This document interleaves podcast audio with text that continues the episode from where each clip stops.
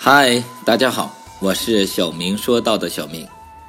这次我们一起来说到的这个话题叫做洛克菲勒与一毛钱的故事。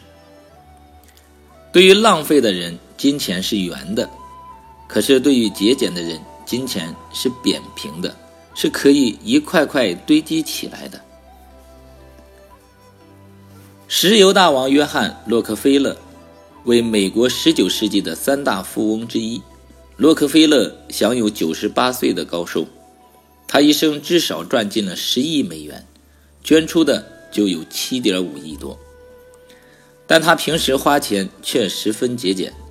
有一次，他下班想搭公车回家，缺一毛零钱，他向他的秘书借，并说：“你一定要提醒我还，免得我忘了。”秘书说：“哎呀，请别介意，一毛钱嘛，算不了什么。”洛克菲勒听了，正色说：“你怎么说算不了什么？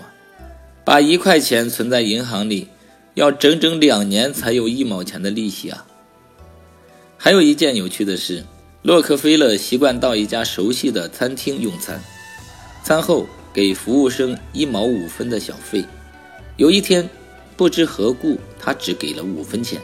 服务生禁不住的埋怨说：“如果我像你那么有钱的话，我绝不吝啬那一毛钱。”洛克菲勒笑了笑说：“哈哈，这就是你为何一辈子当服务生的缘故啊！我们非但不做钱的奴隶，而且要把钱财当做奴隶来使用。有钱人如何用钱是一门很深的学问，挥金如土。”纸醉金迷的生活，迟早会使你成为穷人。